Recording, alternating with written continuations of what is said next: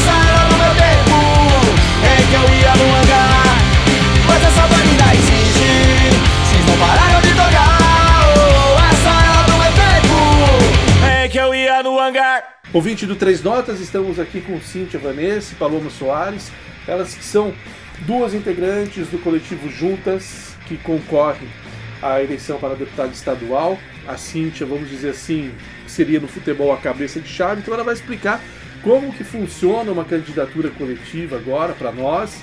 Além dela e da Paloma, tem mais seis mulheres, então uma, uma um coletivo feminino, uma candidatura totalmente feminista. Então nós vamos explicar agora. Cíntia, Paloma, por favor, expliquem para nós então o que é uma candidatura coletiva e como que funciona, até porque nós temos a questão assim, ah, quando um deputado ou deputada é são eleitos assim, tem o suplente e tem também os assessores. Numa candidatura coletiva, vocês que são oito mulheres, como que vai funcionar caso vocês ganhem? E por que só a foto da Cíntia é que aparece na urna? Explique para nós, por favor. Olá, Ivan, muito obrigada pelo convite. Como você falou, nós somos oito mulheres, ativistas e atuantes em movimentos sociais, com trabalho voluntário, é, trabalhos voltados para a sociedade de Jundiaí e região. A candidatura coletiva é uma maneira que a gente tem, enquanto população, de tentar mudar o sistema político através da mobilização, da base. Numa candidatura coletiva, todas as decisões, a construção de propostas são feitas por todas as pessoas. É um modo também de aumentar a representatividade do povo, ter mais mulheres, negros, LGBTs que ia mais, porque a gente é carente, né? A nossa política hoje não tem cara de povo. É uma política que, ao longo dos anos, homens brancos que vão trocando de cadeira entre irmãos, pai, filho, amigos. E é uma política que não representa ninguém, é uma política falida, tá aí. Hoje a gente tem cerca de milhões de pessoas abaixo da linha da pobreza, a fome voltou. E, e aí uma candidatura coletiva traz isso pra gente. A gente acredita que a mudança será através do coletivo, da mobilização popular. A gente, em vez de ter uma, uma cabeça pensando, a gente vai ter oito com o mesmo propósito, com o mesmo ideal político. O ser humano, ele precisa desse coletivo, né, Ivan? E a nossa candidatura, ela parte de vários temas encabeçados no, no, em um único nome que vai ser o da Cintia Vanessa, que é o único que vai aparecer na urna, justamente porque a Justiça Eleitoral Brasileira ainda não reconheceu as candidaturas coletivas. Então nós somos mulheres da educação, da primeiríssima infância, do meio ambiente, do direito, pelo direito ao parto humanizado, mulheres negras, da retomada indígena, mulheres da cultura popular brasileira, que vamos levar essas pautas para a Assembleia Legislativa. Tudo o que nós escrevemos no nosso plano de governo, nós escrevemos juntas. E é assim que vai ser o nosso mandato na LESP. E aí como que vai funcionar? Por exemplo, no caso da assessoria, né? tem tantas cadeiras lá para assessores, né? um deputado, deputada tem esse direito. Quem está na candidatura pode ser assessor, não pode? Como que funciona a suplência? Por exemplo, a Cintia cabeça de chave. Numa reunião vai a Cintia lá na LESP.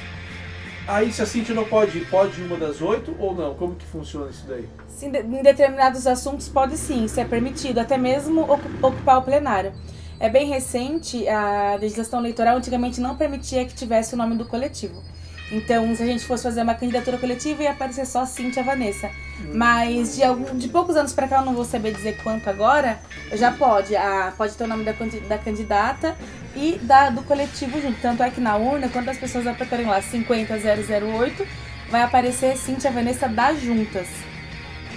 E a maneira de envolver essas pessoas para estar no dia a dia, construindo mandato, construindo proposta, fazendo as defesas no plenário, é com que essas oito mulheres participem dos cargos de assessoria. Então toda decisão é coletiva, é, você- é praticamente como se fosse só uma porta-voz do grupo. É porque a legislação eleitoral ainda, como a Paloma acabou de dizer, não, não existe, né? Espero que um dia possa, né? ter Sim, esse sim. regime de candidatura coletiva, porque a mudança só vai vir através do coletivo, né? O individualismo não dá mais. Nós vamos eleger a Cíntia Vanessa 50008 para deputada estadual e nós, as outras sete que estamos compondo a coletiva com ela, estaremos de assessoras. cada deputada estadual tem direito a 15 assessoras. Nós seremos as assessoras. Uhum. Nós da chapa dessa coletiva seremos as assessoras.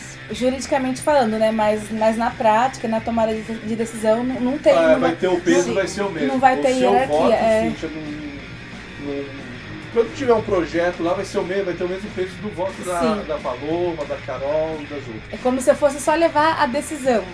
Tá. Em determinados momentos, só o, o deputado que está registrado lá no- na urna Uhum. vai poder falar, mas é, tudo que for feito é de maneira coletiva. A gente discute até a cor que vai no panfleto. Uhum. Então, é, é tudo feito com- por, por todas, né? Para que não, não tenha essa hierarquização, senão também não faria sentido ter usar o nome de uma candidatura coletiva. Ah, legal. E, Paulo, em 2018, eu lembro que você foi candidata, né? Mas você foi candidata solo, vamos assim dizer, né? Nesses quatro anos, o que mudou na sua visão? O que fez você se unir ao grupo? Como que foi esse diálogo para chegar nesse grupo de oito mulheres aí para fazer esse trabalho agora juntas? É, nós precisamos da semente da esperança. Aproveitar esse momento que a primavera está chegando a semana que vem e esperançar, mas espera- esperançar com convicção. A situação do nosso estado aqui de São Paulo está muito ruim, especialmente para as mulheres, especialmente para o povo trabalhador né? Muito é falado, nós somos um estado rico, porém as pessoas estão passando fome, as pessoas estão enfrentando filas imensas nas UBSs, né, no Sistema Único de Saúde, que só não privatizaram, né?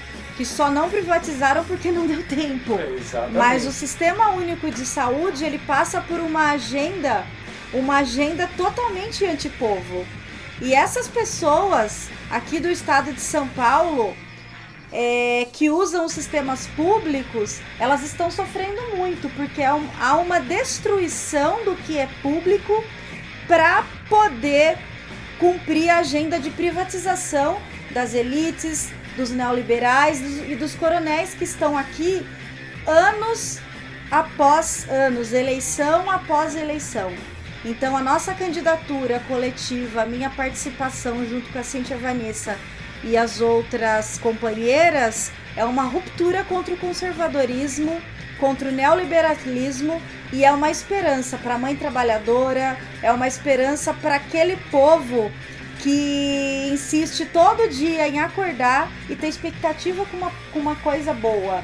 E esse povo não pode mais ficar jogado a Deus dará, não pode mais ficar na rua, não pode mais enfrentar leite a oito reais, arroz a 35 reais, carne a quase 40 reais. São para essas pessoas que nós vamos fazer política pública. Nós queremos que a Assembleia Legislativa retome como casa do povo. Ah, muito legal. E uma questão que eu pergunto para vocês é a seguinte: o nosso estado de São Paulo é um estado ainda muito reacionário, né, uma população bem reacionária. Como tem sido esse início de campanha? Qual o planejamento de vocês para as últimas duas semanas agora, que é uma semana, são duas semanas decisivas, e como tem sido a recepção? Como vocês sentem assim, de 2018 para cá, que foi o ápice, vamos dizer assim, do reacionarismo? Melhorou alguma coisa nessa questão ou o nosso estado ainda continua com aquela, isso que você falou, esse atraso, Paloma? Olha, é, a gente decidiu sair numa candidatura coletiva justamente por isso, né? Falando de reacionar, da questão do, do povo reacionário. E tem a questão da violência política de gênero. Tanto eu e a Paloma, nós somos candidatos nas eleições anteriores. E a eleição, a política para mulher é um, é um lugar muito solitário, é um lugar muito difícil.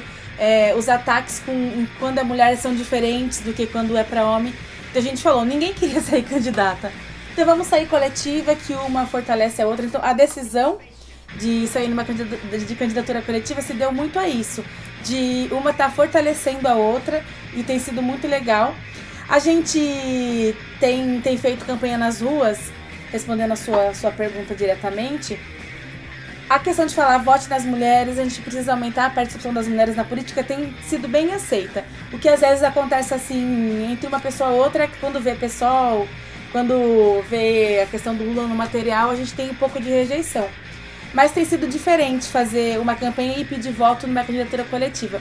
Porque todo mundo tá com anseio de mudança, né? Nos primeiros dias deu aquele desânimo porque as pessoas estão desacreditadas de política. Quando você vai entregar e ver, fala, ah, não quero saber de política. E elas têm razão. E aí, por conta disso, a gente tem alinhado um discurso para receber essas pessoas. Bom, essa política que você tá falando, eu também não quero saber, mas a gente tá aqui com uma proposta nova, uma candidatura coletiva. Tá assim, daí eu até brinco quando defendendo com as senhoras só tá ruim assim porque é feita por homens, os homens não dão conta de fazer várias coisas ao mesmo tempo. Então tento entrar no. No, no mundo, né? Das pessoas que também é o nosso mundo. Por ser uma candidatura coletiva só de mulheres, quando a gente vai direto com o nosso material, a gente tem tido bem menos resistência. Tá sendo legal. Tá sendo muito bacana. E a nossa expectativa para as últimas semanas é tentar conversar, dialogar com as pessoas, né? A nossa campanha é pequenininha, perto do, dos recursos que outras candidaturas têm na cidade. Então a gente vai contar muito com o apoio da, da militância, com o apoio de voluntários.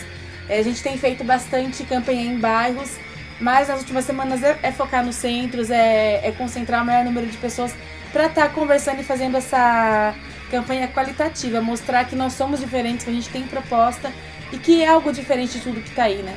Tanto é que nós somos a única candidatura a estadual registrada pela cidade de mulheres. A maioria dos candidatos são homens, então sim. É, é um diferencial. E a nossa campanha tem tido muita força, porque a gente acaba usando bastante da criatividade, colocando cores. Então, a, a gente usando bastante arte, a questão da cultura popular. E tá sendo um diferencial e as pessoas estão gostando. No sábado agora a gente fez uma caminhada por mais mulheres na política no centro de Jundiaí. Então daí a gente saiu às ruas com um grupo Baquidelas, que é um maracatu só de mulheres, e, e, foi muito, foi muito legal a recepção. A gente parava, conversava um pouquinho, falava da candidatura, falava da importância de, de votar em mulheres. A gente quer seguir por esse caminho, de conversar, dialogar com as pessoas. Pô, legal. E quais são agora, então, as principais propostas que a Juntas traz para a população? O que vocês têm como vocês têm dialogado com a população, vocês têm apresentado? Porque às vezes a pessoa fala, ah, mas qual é a ideia de vocês? O Paloma já falou, né? Que vai, vamos dizer assim, a ideia de vocês é fazer um mandato para uma maioria que é considerada minoria ainda, né? Uhum. Como que, qual, o que vocês chegam e falam assim, ah, nós vamos trabalhar nisso, nisso, nisso, quais são os pontos? A, a nossa principal bandeira tem sido a questão dos direitos das mulheres, é, da primeiríssima infância. A Jundiaí não tem um centro de referência para as mulheres. E há muito tempo os coletivos de mulheres, os coletivos feministas têm falado disso na cidade, né? Do quanto, de quanto faz falta, é, da questão de ter delegacias da mulheres 24 horas, com atendimento feito por mulheres. A questão da pauta ambiental também tem sido bem forte. É, políticas públicas para a periferia, é, direitos humanos, combate ao racismo, à LGBTfobia assim que a gente conseguir eleger a Cintia Vanessa, eleger a coletiva 50008 com a coletiva é. juntas, com a coletiva juntas, além disso que ela já apresentou para vocês, né, que ela acabou de dizer, a, a outra, a, a nossa outra pauta também é retomar a discussão dos direitos dos servidores públicos que foram retirados durante esses quatro anos pelo governo do PSDB, né, que foi um, um, um governo muito perverso, especialmente para as pessoas da educação, para os profissionais da educação, para os profissionais da saúde que enfrentaram uma pandemia e tiveram mesmo assim os seus direitos retirados. E quando a gente ataca os servidores públicos de um estado, a gente está atacando também a população que depende daquele, daquele serviço. A política, ela é, pensar, ela é pensada por homens, para homens, para defender as suas famílias. Então é necessário que a gente pense que a maioria desses homens que estão lá, eles não usam a creche, eles não usam a UBS, e eles falam em reduzir o Estado, que o Estado ele é muito caro. E o que é o Estado? Então nós precisamos aproveitar todos os espaços para dizer o que é o Estado. O Estado é justamente a UBS, o Estado é a creche, o Estado é aquela escola que está no seu bairro estadual, precarizada, sem professor, com com horário integral, né? Porque confundem muito, falo que as crianças estão tendo educação integral, mas as crianças não estão tendo educação integral. As crianças e os jovens, eles estão sim ficando na escola com vários horários vagos em período integral, mas não tem laboratório para essa proposta integral, não tem biblioteca, as ETECs estão destruídas. Então nós vamos levar também no nosso mandato coletivo essas discussões. Ah, isso é muito bom. E, Paloma, já que você tocou no assunto dos servidores, a questão de OS, como que vocês veem? Pô, porque hoje em dia tudo tem virado OS, que, vamos dizer, é uma privatização praticamente dos serviços públicos, né? Precarização do, do trabalho. Como que vocês veem isso daí? Como combater isso daí? Porque tem se tornado uma prática comum também, né? Não só no Estado, como nas prefeituras, né? Nós precisamos lutar por concursos públicos. E os espaços precisam ser públicos, gratuitos, laicos e diretos. Para quem não sabe, a organização social, ela entra dentro de um serviço público aonde os funcionários dessa organização social recebem muito abaixo do que um servidor público e normalmente essas organizações sociais, elas financiam campanhas de prefeitos nos municípios dos estados. Aqui em São Paulo, cerca de 72% do orçamento da saúde pública está nas mãos das organizações sociais. Então nós precisamos defender todos os órgãos públicos, os prédios precisam ser públicos e os servidores e as servidoras precisam ser concursados, valorizados, reconhecidos e sempre com formação continuada. É, as organizações sociais elas estão nos espaços especialmente da saúde, mas também elas já se encontram nos espaços da educação. E isso é muito sério, porque é trazer para o povo trabalhador um serviço muito precarizado. Então, por exemplo, se eu posso pagar mil, eu vou receber um serviço de mil. Se eu posso pagar cem reais, eu vou, eu vou receber um serviço de cem reais. E nós precisamos de um, de um atendimento integral e de um atendimento de excelência para a população, do zero até 100 anos aqui Uhum. no estado de São Paulo. E aí, aproveitando já esse papo, um problema que a gente tem também é o seguinte, quando o servidor ele é um servidor público, como dialogar com ele para que ele entenda o quanto é ruim esse lance de OS, porque tem servidor público que não se vê como trabalhador. Como conversar, como dialogar, como explicar isso? Porque, por exemplo, assim, eu também sou professor e eu vejo que boa parte dos professores não se veem como trabalhadores. Isso é algo que eu acho que é um absurdo, né? Porque a gente é, pô, muito trabalhador, só a gente sabe o desgaste que é. O servidor público, ele existe. Eu sou servidora pública com muito orgulho. A Cintia Vanessa também é servidora pública. Tem mais servidoras na coletiva, tem a Carol. Uhum. A Carol, a Lucunha. Carol, ela é servidora há 10 anos. A Lu Cunha é servidora também do município de Louveira, né, que está na nossa coletiva. A Cíntia e eu somos servidoras do município de Jundiaí. A Caroline é servidora do estado de São Paulo. Nós existimos para garantir o direito da população.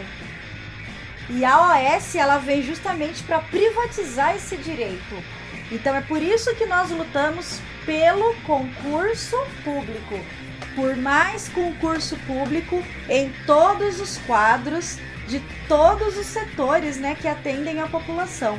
A privatização faz muito mal para o município, para o estado e para o país, porque a privatização ela transforma em mercadoria aquilo que é um direito. Veja bem, só em 1988, com a Constituição Federal, que nós temos direito ao Sistema Único de Saúde, a uma saúde é, pública gratuita. Antes, né, nós estávamos, nós tínhamos é, a filantropia, a Santa Casa, Veja bem, aqui na cidade de Jundiaí o próprio nome já diz: Hospital de Caridade São Vicente de Paula. E a saúde, ela não pode ser uma caridade. A saúde, ela precisa ser direito. E é isso que o servidor público concursado garante.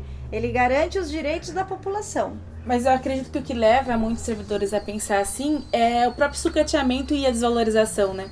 E que ninguém quer, ser- ninguém quer ser desvalorizado. Sim. E o que leva a, a pensar, talvez, criar uma ilusão de que no setor privado ele vai ter uma valorização maior e não refletir. Que se ele lutar, ele tá lá atento, fazer as cobranças necessárias, vai melhorar pra ele, né? A, a questão é assim, que tá tão pre- precarizado, tão, tão ruim, que a pessoa não quer ser, ser fazer mais parte daquilo. E agora eu pergunto pra vocês também o seguinte, quem nos ouve é, lá pra região de Araçatuba, Presidente Prudente, porque né, a Mutante é uma rádio web, então a gente vai pegar gente de tudo quanto é lado. Aí fala assim, pô, mas elas falam muito em Jundiaí, Jundiaí. Por que que Porque quem tá lá na ponta do estado, quase no Mato Grosso do Sul, pode e deve votar nas juntas, que é um coletivo que pega mulheres de Jundiaí e um pouco de Louveira também, que é uma cidade vizinha aqui. Então tem, tem a Lu Cunha, que é de Louveira. A Lu Cunha, é, ela tá na, na coletiva e ela, já, ela sempre traz esse questionamento pra gente também. Até quando a gente vai, vai escrever os materiais. É que a gente fala de Jundiaí porque é onde a gente tá hoje no dia a dia, né? Mas através de um mandato de deputado estadual, a gente vai ter uma assessoria, a gente vai ter recursos para estar chegando, mas a gente quer ser a voz do interior, né? Do interior no estado de São Paulo. Porque os interiores acabam sendo abandonados, largados, acabam sendo lembrados só no período de eleição. Quando eu falo assim, ah, Jundiaí não tem um centro de referência de mulher. Quando a gente for criar esse projeto de lei, a gente vai querer incluir todas as cidades que não tenham. E a gente sabe que não tem quase nenhuma cidade, né? É, o olhar voltado para a mulher, por ser um, um espaço ocu- ocupado majorita- maj- majoritariamente por homens, acaba não tendo. Então o que acontece em Jundiaí é o que acontece em todas as cidades do interior. Então sempre que a gente for fazer, a gente vai tentar com, com- comple- complementar, ter todas essas cidades que, que fazem parte do, do interior, da, da região de Jundiaí. A gente consegue falar de, Jundiaí hoje porque é onde a gente está mais Sim, próximo, sim, né? sim. É, é um reflexo de tudo, né? Não É. tem jeito, né? Tem como escapar. Mas o que acontece aqui acontece acho que em todas as cidades dos interiores e, e do estado de São Paulo, né? Então, pode votar que Pode vai votar. ter esse olhar, né? Tipo, não vai Vai, ser uma vai. coisa fechada só para aquela região e tal, né? Uhum. E como vocês veem também esse lance que agora tem um monte de região metropolitana, que nem Jundiaí mesmo, se eu não me engano foi no final do ano passado, o ex-governador Dória veio em Jundiaí falou que agora a aglomeração urbana virou uma região metropolitana. O que que isso representa para as pessoas? O que que isso pode melhorar? Como vocês veem isso daí? Vocês que estão concorrendo para a leste, como que isso vai influenciar o trabalho de vocês? Ah, eu vejo que isso aí não passa de uma falácia e de coisa que tá no papel e no marketing, né? Porque na prática a gente vê que, que não muda nada, que não passa de promessa e de marketing de campanha. O PSDB é muito bom nisso, né? Em, em criar narrativas, repetir ela várias vezes e quem não tá vendo de perto passar a acreditar naquilo. Eu vejo dessa forma, não sei a Paloma como que ela enxerga. A região metropolitana, ela passa por um problema, passa por vários problemas, mas eu vou citar só um, que é a questão da mobilidade urbana. Fala-se tanto da região, da região metropolitana, que é só campanha política, é só propaganda, mas o, o problema da mobilidade urbana que prejudica majoritariamente as mulheres, mães e avós, chefes de família, não é solucionado. O transporte público é caro, é precário e é monopolizado, porque os municípios não abrem as contas desses sistemas públicos, é, desses, é, dessas empresas né, do, do transporte público, né? Que também a maioria delas financiam os prefeitos nos municípios. né? Então são várias questões aí dessa re- região metropolitana que a gente poderia ficar até a semana que vem falando e a gente não daria conta. E especificamente a população mais pobre, mais carente, moradora das periferias dessa região, dessas regiões, continuam invisibilizadas. Uhum. Eles gostam muito de criar, de criar termos, de criar nome, é, coisas que ficam apenas no campo da ficção e na prática não se muda nada, né? No papel. É, coloca lá no papel, aí cria algo bonito, cheio de fotinho legal, fotos maquiadas, mostrando só as áreas centrais da cidade, não mostra a periferia, como se na região que eles criam, dizem, dizem como metropolitana não tivesse favela, não tivesse pobreza. Então, E um ponto que eu vejo assim que as pessoas também é um assunto que muita gente gosta de discutir e que reclamam que às vezes a esquerda não gosta de tocar nesse assunto. Que é a questão da violência, da segurança pública. E a gente vê que tem aumentado muito os casos de principalmente de vulneráveis, né? Pessoas com menos de 14 anos. E como que a esquerda, então, né, vocês que são do PSOL, é um coletivo de mulheres, as mulheres também são as principais vítimas de vários tipos de violência. Como que vocês vão lidar com essa questão que quando foram questionados da questão de violência, de segurança pública? Como melhorar isso daí? O que o Estado pode fazer para melhorar a situação? A gente acredita que a segurança pública ela tem que ser tem que ter um olhar mais humanizado, não só para a população, mas também para os policiais, ter mais formação, trabalhar de maneira ma- de trabalhar com bastante com a prevenção, com a educação, porque tudo começa na educação, né? Falando de violência contra a mulher, a gente desde cedo começa a falar, a Paloma traz bastante essa discussão, de falar na creche, é, de respeitar a mulher, do que não não vai ter que se investir tanto em armamento, é, a gente tem, é, o- é é o combate à desigualdade e, e a questão da educação. É, a gente percebeu, especialmente na pandemia, que nenhum lugar é seguro para as mulheres, né? Sim. As mulheres e as crianças, né, abaixo de 14 anos, sofreram muito esse isolamento, né? E independente de classe social, isso aconteceu. Obviamente, aconteceu mais nas camadas pobres, mas a violência também aconteceu, né, Nas classes nas, altas. nas classes altas. Mas eu quero lembrar que em 2018, a nossa, na nossa candidatura ao governo do estado, com a querida professora Elisete, é, nós falamos muito, nós do PSOL, que o que o estado de São Paulo precisa é, obviamente, abrir mais concurso né, para a polícia e também de ciência e tecnologia. A polícia aqui do nosso estado hoje, as delegacias estão mofando, estão caindo aos pedaços, né?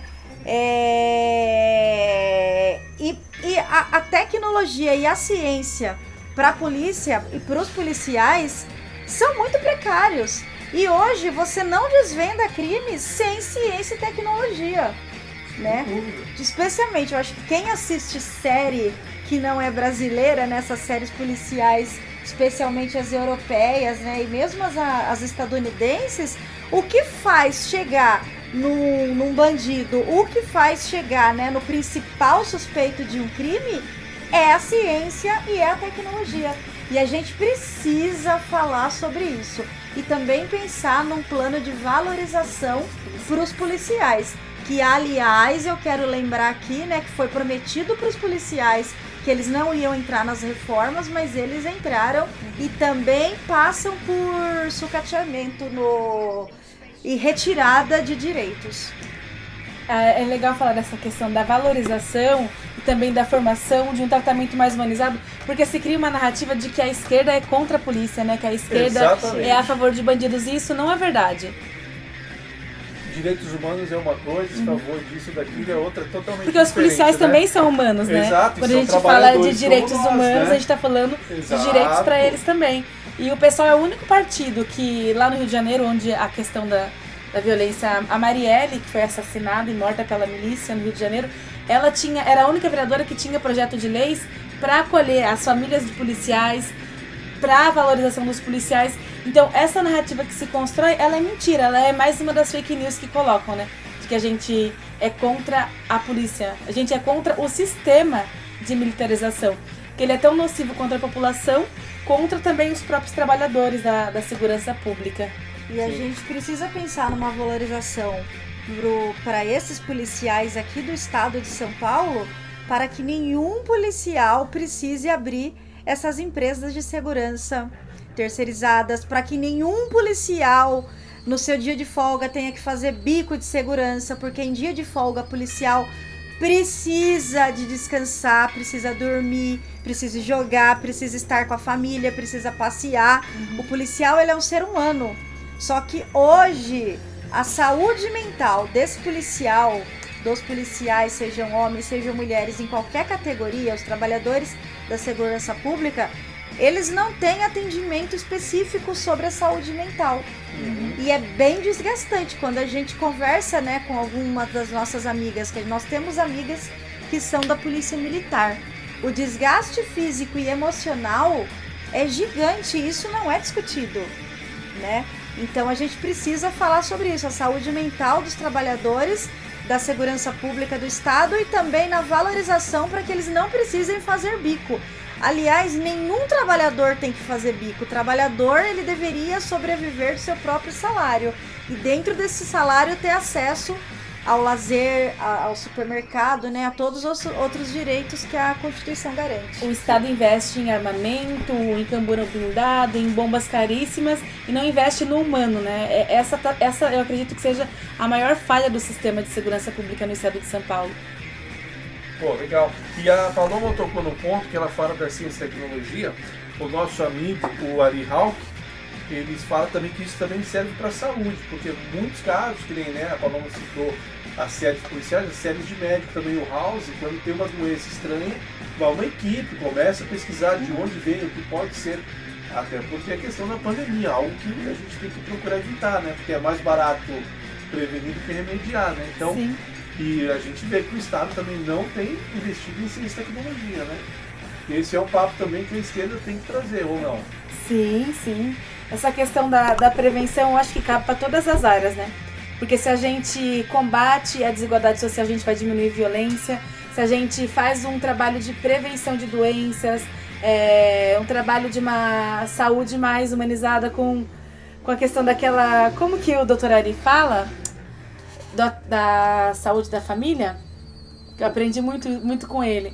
Que fala de um atendimento para cuidar da família. de Sim, falar sim, de- é o médico de família que vai, que não, a família não tem que ir para Sim, o consultório. É o médico que vai passar uma vez por semana, uma vez a cada 15 dias, nas casas, conversar, fazer todo o trabalho preventivo. Que ele fala que às vezes o diálogo de um médico com uma pessoa resolve um monte de questão de saúde já, né? E falando em ciência e tecnologia, a gente vê a falha nos sistemas como um todo de que uma secretaria não está interligada à outra. Porque se a Secretaria da Educação, Saúde, Cultura, Segurança tivessem, se conversassem entre elas, tivessem um trabalho em conjunto, porque as coisas não são separadas né, na sociedade, a Não. gente vive tudo ao mesmo tempo.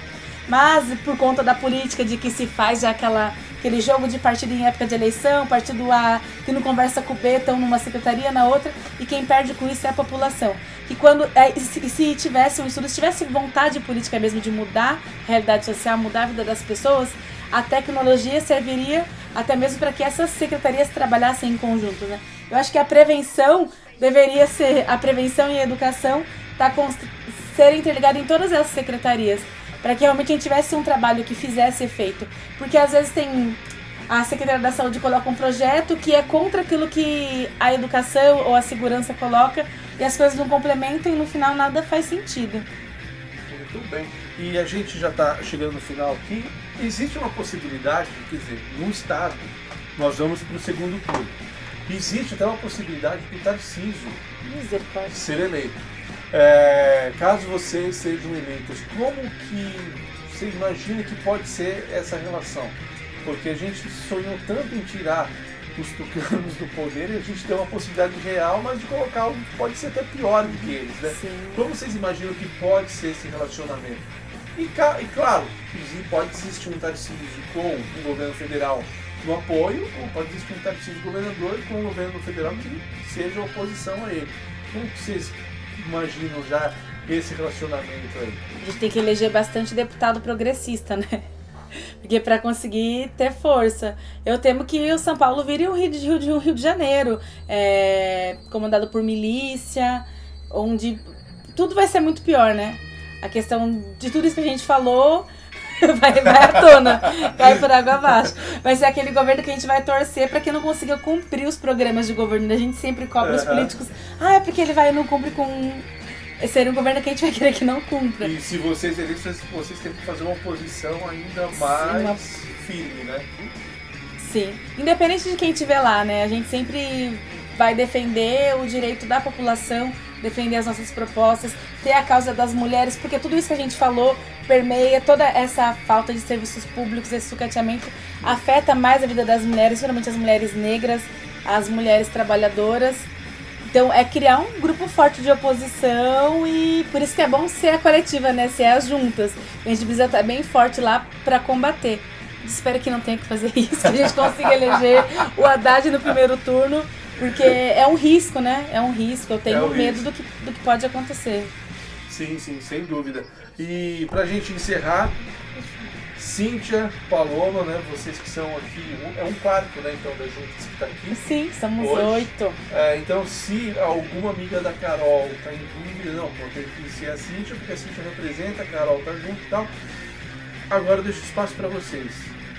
Falem o que vocês querem falar, da maneira que vocês querem falar, podem pedir voto, fiquem à vontade para a nossa despedida e já agradeço a participação de vocês aqui e desejo sorte com o 2 de outubro aí. Mais uma vez, obrigada pelo espaço. Gente, é urgente e necessário a gente aumentar a participação das mulheres na política. A gente precisa ter mais mulheres, a gente precisa ter mulheres, mais mulheres progressistas, combativas.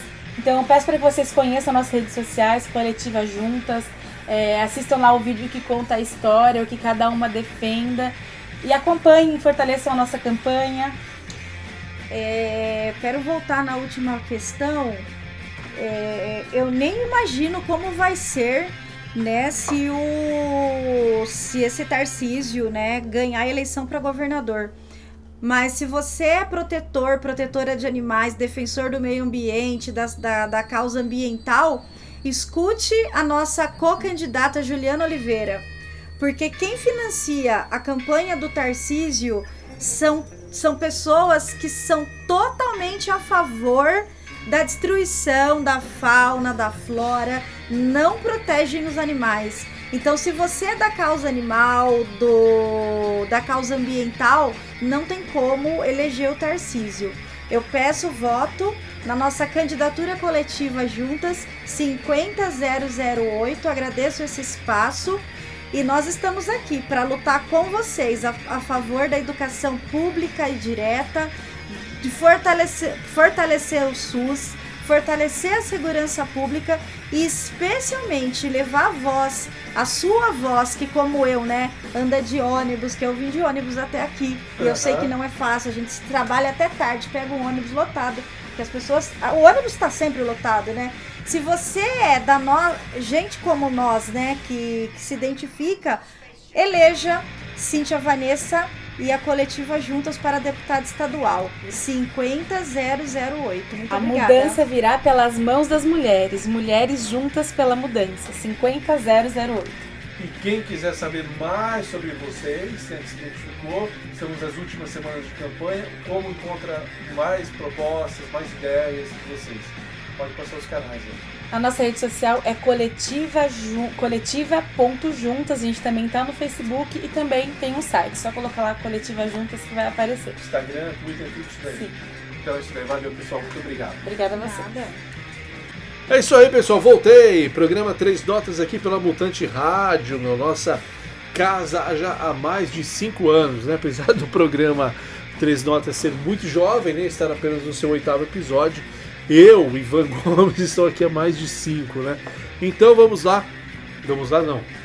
Acabamos de ouvir aí esse papo muito bacana que levei então com a Cíntia Vanessa e com a Paloma Soares do coletivo Juntas, uma candidatura aí que além das duas tem mais seis mulheres, em que elas são então um coletivo e esse coletivo é tem a candidatura a deputada estadual pelo PSOL aqui no estado de São Paulo e importante destacar também que só o nome da Cíntia Vanessa quem aparece na urna, né? Devido ainda à burocracia do nosso sistema eleitoral, não é possível que a candidatura coletiva apareça na urna, então só terá a foto da nossa entrevistada aqui, de uma das nossas entrevistadas hoje aqui, que foi a Cíntia Vanessa, então. Foi um papo muito bacana, espero que vocês tenham curtido. E antes do papo, tocamos em primeira mão para vocês o novo som da banda jundiaense Fist com a música Ex Underground. E agora, já na última parte aqui do Três Notas, vamos tocar um bloco de canções maravilhosas, de canções sensacionais para vocês. E vamos seguir então nessa pegada aqui já que conversamos com um coletivo de mulheres, né, uma candidatura sensacional, é composta por oito mulheres a deputada estadual. Em homenagem a elas, vamos tocar Ratas Rabiosas, banda paulistana maravilhosa, com a música Governo Golpista. Depois vamos ouvir uma banda feminina que é classicaça do punk rock nacional, banda feminina formada lá no, entre o final dos anos 70, começo dos anos 80. Eu falo delas, das As Mercenárias, que é uma banda extremamente maravilhosa, importantíssima para o cenário do punk rock brasileiro, com o clássico Santa Igreja. Vamos tocar também diretamente do Chile essa banda feminina que é simplesmente sensacional. Banda nova com cerca de 10 anos de estrada. Então, quando uma banda tem 10 anos de estrada, é considerada ainda uma banda nova. Acabaram de lançar um disco maravilhoso. Eu falo dessas garotas do Derrumbando Defensas, que é uma banda simplesmente sensacional. Quem gosta, né, desse crossover, dessa mistura de thrash metal com hardcore aí, vale muito a pena curtir essa banda e com essa letra sensacional Latino América. Então vamos ouvir elas também. E para fechar com chave de ouro, vamos ouvir The Barfly Surfers com a música Highway to Mars. Barfly Surfers, né, meu banda do nosso camarada Rogério Araújo, conhecido também como Japa, ele que é baixista do Merda e fez esse projeto lá por volta de 2009, 2010, o Barfly Surfers. Pô, e foi muito massa, eles lançaram esse som aqui, aqui não, né, perdão, quando eu tinha o programa A Hora do Canibal, Highway to Mars, foi muito legal, uma banda muito massa de rock instrumental, um surf music misturado com punk e tudo mais. E esse som a partir de hoje vocês ouvir, vão ouvir sempre esse som do Barfly Surfers Highway to Mars ao fundo quando este que vos fala fizer a narração e também quando houver um entrevistado. Então, na entrevista de hoje que rolou aí com a Paloma e com a Cíntia, já tocamos esse som de fundo. Esse som está rolando nesse momento. E para fechar então o episódio número 8 do Três Notas, vamos fechar com eles então Barfly Surfers. Comecei com o Japa, ele liberou, então a partir de agora, todo episódio do Três Notas vai ter o som ao fundo aí de Barfly Surfers com Highway to Mars. Então é com esse som que nós fechamos o episódio número 8. Vamos lá então. Ratas rabiosas, governo golpista, Mercenárias, Santa Igreja, derrumbando defensas diretamente do Chile, Latinoamérica, Barfly Surfers. E é isso aí mesmo, valeu, muito obrigado a todos pela atenção. Se tudo correr bem, semana que vem estarei aqui novamente com mais um episódio do Três Notas pela Mutante Rádio. Um grande abraço a todos e até!